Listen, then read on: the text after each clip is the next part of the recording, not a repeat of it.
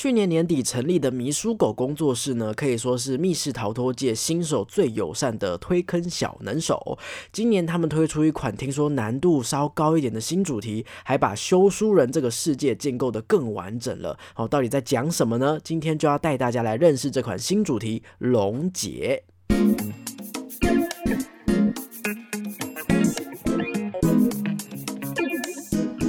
嗨，各位大家好，欢迎收听逃脱记录点，我是阿纪。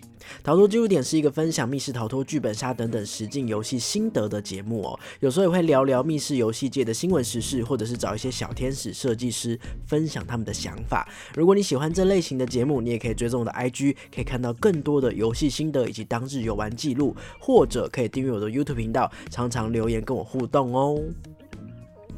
提到迷书狗工作室啊，还记得当初受邀去体验他们的第一款主题迷豆的时候，哇，那时候的心情是既兴奋又害怕哦，因为那时候其实算是逃脱记录点第一还第二次受邀到工作室体验，还不太懂得怎么应对，然后呢，也不晓得说这个新出的工作室到底是一个怎么样的工作室呢？一切都很陌生，然后很未知哦。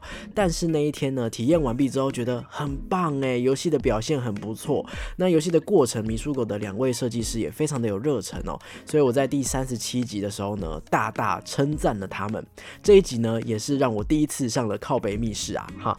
文章里面呢，其实就是靠北的文章有说，就是明明你这个游戏里面呢，有很多其他密室逃脱都有的优点，但这个主持人太过度吹捧了吧，这样。老实说，我看到这篇文章的时候，当下觉得蛮冤枉的哦。之所以会这么喜欢，除了是我可以跟呃设计师的聊天言谈当中感受到他们对于创作的热情跟用心之外，也很惊喜。其实他们就是一个这么新的工作室，米叔狗却是可以很冷静、很清晰的知道自己想要做出什么样的作品。那瞄准的是第一次或第二次体验密室逃脱的新手，在设计定位或者是市场定位上，我觉得都是很明。确的，对于密室逃脱这整个产业、整个项目来说，也是一个很成功切入的作品。OK，所以我觉得，呃，如果你想要做出一个成功的作品哦，复制别人的成功模式，并不是说只要别人有，那我也有就好。反过来，我也觉得也是一样哦，就是并不是只要跟别人一样哈，我有别人也有。我就不够好，哦，一定要找出一个超新、超独特的做法或玩法，我都不觉得。我觉得比较重要的事情是你到底知不知道你的成品是设计出来要干嘛的？你是想要建立新手的自信，让新手认识密室逃脱呢，还是你想要做一款就是呃史上无敌恐怖，让玩完的玩家就是腿软，好吓爆他们？还是呢，你想要找出一个新的玩法、新的机制，是为了让老手大吃一惊？哇，有这种形态的东西哦。就是你必须要先把你的目标确立出来。那一旦你确立好了，你使用的元素，即便是老梗，那又怎么样？哦，它依然是一款很完整的作品，只要你使用得当的话哦。所以假设我们今天先把商业的考量先撇到一边，我们单纯来谈游戏的内容、游戏的设计定位。只要你是一个合理而且成立的作品，那你就不用担心，一定有适合的或者是欣赏的玩家存在。哦，我是这么相信的啦。哈，那当然哦，大家如果对于刚刚这一部分有什么特别的想法，还可以留言跟我讨论哈。总而言之呢，我觉得哎，迷豆其实他们的呃脑袋是非常清楚的，设计这款游戏的时候定位是很清楚的。那在那之后呢，迷豆也确实靠着自己的游戏本质，慢慢打开了很多不错的名声哦。非常多的玩家也认为说，这真的是一款很值得推荐新手作为第一次体验密室逃脱的游戏。携带着这样的信心哦，所以这一次我又接获了迷书狗的邀请，我要来体验龙劫了。龙呢是这个 dragon 哈，这个龙哈。劫是劫难的劫哦，这个龙劫呢行前呢，我的心情是截然不同的，因为听说他们这一次把游戏稍微提高了难度，不过依然是偏向新手性质的游戏，到底是什么内容呢？就蛮期待的哦。所以呢，我们先来听听看这个故事背景啦。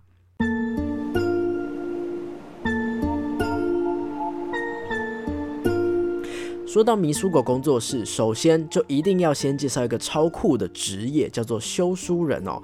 当书本的世界发生混乱的时候，修书人就必须要肩负起修理好剧情，让故事可以顺利下去的角色。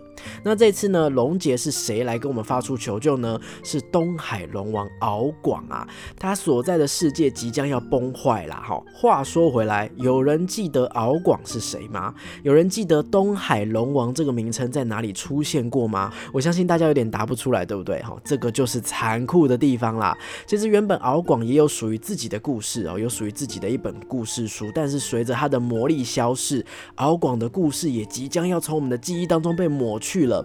在如此紧急的状况之下，我们当然要赶快出发到童话世界去拯救他喽。所以在还没开始游戏之前呢，我对于这个故事的切入角度很惊喜诶，他们利用玩家对于这个敖广这个角色不熟悉的感觉，加深强化建构他们自己世界观里面发生的这个事件哦。所以我觉得很自然，然后代入感又很高，因为我们确实是不太认识敖广是谁嘛。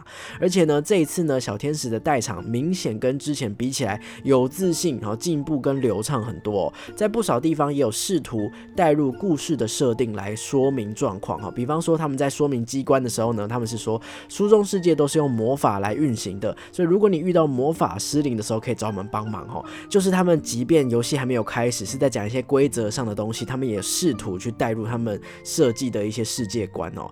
那或许是因为他们常常接待新手的玩家，所以呢，有明显感受到小天使的说明比较久、比较细也比较长哦。有时候会换句话说同一件事情，加强你的印象。这样子，那在开场的时候呢，还有提到说，我们这些修书人这一次不但是受到敖广的委托，竟然也受到另一个角色虎克船长的委托。这个虎克呢，拜托我们盗取龙王秘宝。不过呢，也有特别强调哈，这个龙王秘宝呢，比较像是隐藏关卡。如果你想要进入隐藏关卡，必须要从 NPC 引路人的身上拿到道具。哎，所以有个 NPC 叫引路人哦，跟他拿道具只有一次机会。所以各位，如果你们在体验的时候有任何迹象，感觉跟虎克船长有关，绝对不要犹豫，请务必使出浑身解数，尽量胡乱啊，不是，就是尽量说服 NPC 哦，想办法先把这个资讯拿到手，我们之后再慢慢研究，千万不要像我们一样一不小心就错过了。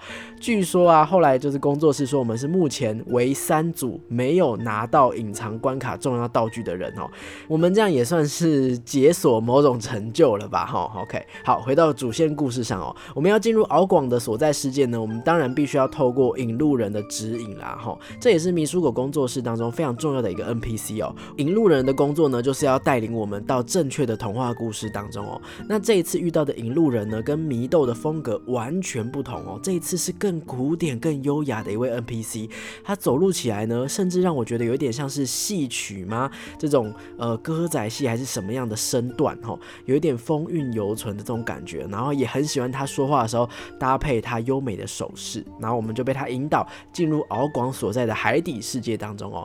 场景是非常有氛围感的。我发现迷书狗很喜欢用比较奇幻、比较深色、暗色作为主场景的灯光，然后呢，在这个主场景当中再点缀一些小小亮亮的装饰，整体就会有一种神秘却温馨可爱的氛围了。OK，那虽然当然哦没有办法跟很豪华的作品相比，但仍然是可以感受到他们想要传达的意象。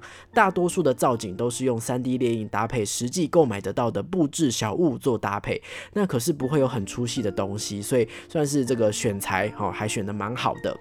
题目的部分呢，这一次也确实提升了一些些难度哦，在常见的一些谜题手法上面多加了几个呃迷雾，或者是多加了几个步骤才能够去完成它。那需要观察或是搜索的题目也蛮多的，在搜索的过程当中呢，哎，你时不时会觉得有点可爱，因为你必须要去找一些海洋生物哦，身处在海洋当中，有好多海洋生物躲躲藏藏哦，在一些小小的地方，哎，突然发现它，这些都是提高玩家情绪、让人家愉快的小亮点哦。不过，呢，在龙杰当中呢，或许是题目的呈现方式很像，我会不停的有看到迷豆的影子，所以我觉得这两款主题相似性偏高。题目呢，也因为数量跟难度有增加，所以不会是看到就立刻能够解开的程度了。但是解开之后，因为你历经比较辛苦的过程解开它嘛，哦，它的反馈或者是特效也没有比较升级哈，所以因此整个游戏过程有一点点觉得呃平平淡淡的过去这样子哦。那这一次。的游戏，我觉得依然是适合由大部分是新手的玩家团体来挑战的。这次呢，我们呢一样是全体六个人哦。那我们因为有迷豆的经验，所以呢，我们就决定所有人一起参与所有的题目。我们没有分工合作，大家一起一起这样子。不过因为这次的题目数量比较多，设计上呢，其实它是有刻意希望你可以分头同时进行的。所以解完主线之后呢，工作室有让我们紧接着挑战隐藏关卡。我们整个挑战完毕之后，时间是差点来不及，有超过时间两到三分钟才能够完成所有的题目。所以呢，如果这一次你们有打算去玩的话呢，呃，分头进行，分头进行哦。它跟迷豆的难那个题目复杂度、难易程度确实是不一样的。那还有隐藏关卡，真的有比较难哦。吼，隐藏关卡有蛮大量的数字运算，以及需要玩家有比较多的时间去思考、去尝试各种不同的出题逻辑。因此，我会建议大家，即便你前期就已经成功跟引路人拿到隐藏关卡的线索，但各位还是可以先把注意力放在主线任务上，因为这个隐藏关卡真的比较难。好，所以呢，呃，大家先想办法帮敖广解决危机，先把主线解决掉，再想办法偷他的秘宝啦。哈，所以如果你偷不到也没关系，这就是一个自我挑战的目标就好，这样子。那我们呢？虽然超时一点点时间哦，不过最终是有拿到密宝的。这个密宝呢，蛮漂亮、蛮精致的。在这些小小的地方呢，迷鼠狗还是有尽他们的能力所及，做到最漂亮、最满哦。那把这个密宝拿出来带到外面，成就感也蛮高的。那它就会帮你兑换成小礼物哦。那整体而言，这次的龙节呢，像前面所说的，依然是比较面向新手的主题。依照谜题难度来分类，可以想象成是稍微难一点点的谜斗，所以会推荐给人数比较多的新手团，或者是。你是一群新手，你想要找一两位有玩过密室的老手或是中手的伙伴，哦，带着他们比较安心。那这一款的难度就会比较适合你们哦。迷鼠狗的龙节呢，游戏人数是三到八人，游戏的时间是六十分钟，所以大家呢不要像我们一样，所有题目都粘在一起哦。那你们有分头进行的话，它的空间即便是揪到七到八人，我觉得单间大概就会是两三个人去进行嘛，也还算 OK 哦。票价每个人是六百元，那目前看他们有推出包场价或是亲子优惠，详情可以到他们的预约页面去查询哦。那老样子，今天也要截取几则在网络上面的评价给大家听听看哦。好，首先呢，这一位玩家呢，他是给五颗星当中的四颗星。那他游玩龙节的这个日期是十一月十三号。他说那一天人类想起了被数学支配的恐惧。OK，可能是呼应我说，就是有一些关卡真的会用到比较多的数学运算啦，哈。OK，那再来下一位玩家呢，他说呃谜题虽然不多，但是真的有点难度哦。虽然有给提示，但还是可能会想不通。更难的是支线任务，我们三十五分就完成主线了，最后用了二十十分钟才解开两个支线。哇，他们五十五分，他们没有超过时间的，他们很快耶。OK，支线中的其中一个谜题真的完全是通灵系，幸好我们成功解开了。P.S. 步步超级可爱，通关的小礼物也很有纪念意义，很值得的密室。他们的体验日期是十月二十号，他给的是五颗星哦。步步是谁呢？步步是他们的小电猫啦。哈，OK，好，然后呢，再来哈。这位玩家他是。十月十九号去体验的，他说能感受到游戏很用心的设计，关卡解谜不算复杂，但需要动动脑筋，故事分支比较难，但谢谢老板给我们时间让我们解完，玩得很愉快又尽兴，终于有报道猫猫拍照，太可爱啦！大致上逛了一圈龙杰的这个评论呢，大部分的玩家呢都蛮满意的哈，给的星数也都是四颗或五颗哈。OK，整体而言呢，依然是称赞米鼠狗他们的这个用心程度。每一个游戏里面都很可爱，然后很温馨这样子，甚至有一些玩家是提到说带小小孩去，哈，他那个小朋友也有就是配合他的身高，有一些小朋友能够做的题目很贴心这样子啊。OK，好。那我自己的感想是，相较于上次来访呢，这个迷书狗工作室呢多了一个这个小电猫布布哦。那布布呢有时候因为会因为太嗨太自在，冲进书中世界跟修书人一起冒险，这简直太加分太可爱了哦。明明迷书狗是狗派嘛，他们的名称都已经有狗了，可是呢遇到这只猫咪也不小心变成猫奴了。那等到下次来会不会真的多一只狗狗呢？好就不一定了。除此之外呢，还有不一样的地方是呢，有明显觉得他们对于自己的代场越来。越有自己的一套流程，也更有自信了。然后游戏通关之后拿到的伴手礼也升级了，居然是居然是小夜灯呢！我拿到的时候有点不好意思哦，天哪，真的可以拿走这么好的东西作为过关奖品吗？哈，OK，不过有一个跟上次完全一样没有改变的地方，就是两位米苏狗的老板眼神依然是发着光，充满热情的。哦，就是就是我其实这一次呢，有刻意带跟上一次第一次来体验迷豆的时候呢，这队友的阵容完全不一样的其他他阵容，这样也就是说，大多数呢没有跟我一样来玩过米豆，他们都是第一次来米鼠狗的，但他们也都能感受到米鼠狗的作品，虽然不是最顶级、最成熟，可是他们有不输给任何人的热情跟热爱，所以我们大家都很期待他慢慢累积经验，慢慢成长，最终会呈现什么样的很棒的作品呢？OK，目前修书人系列来到第二章了，那工作室也已经规划了下一款主题了，据说会是更大型的主题，到底是谁接二连三的想要谋害书中世界呢？还有就是目前被破坏成这样子，到底要如何完整修复，一劳永逸？好，我们就要一起期待他们接下来的作品喽。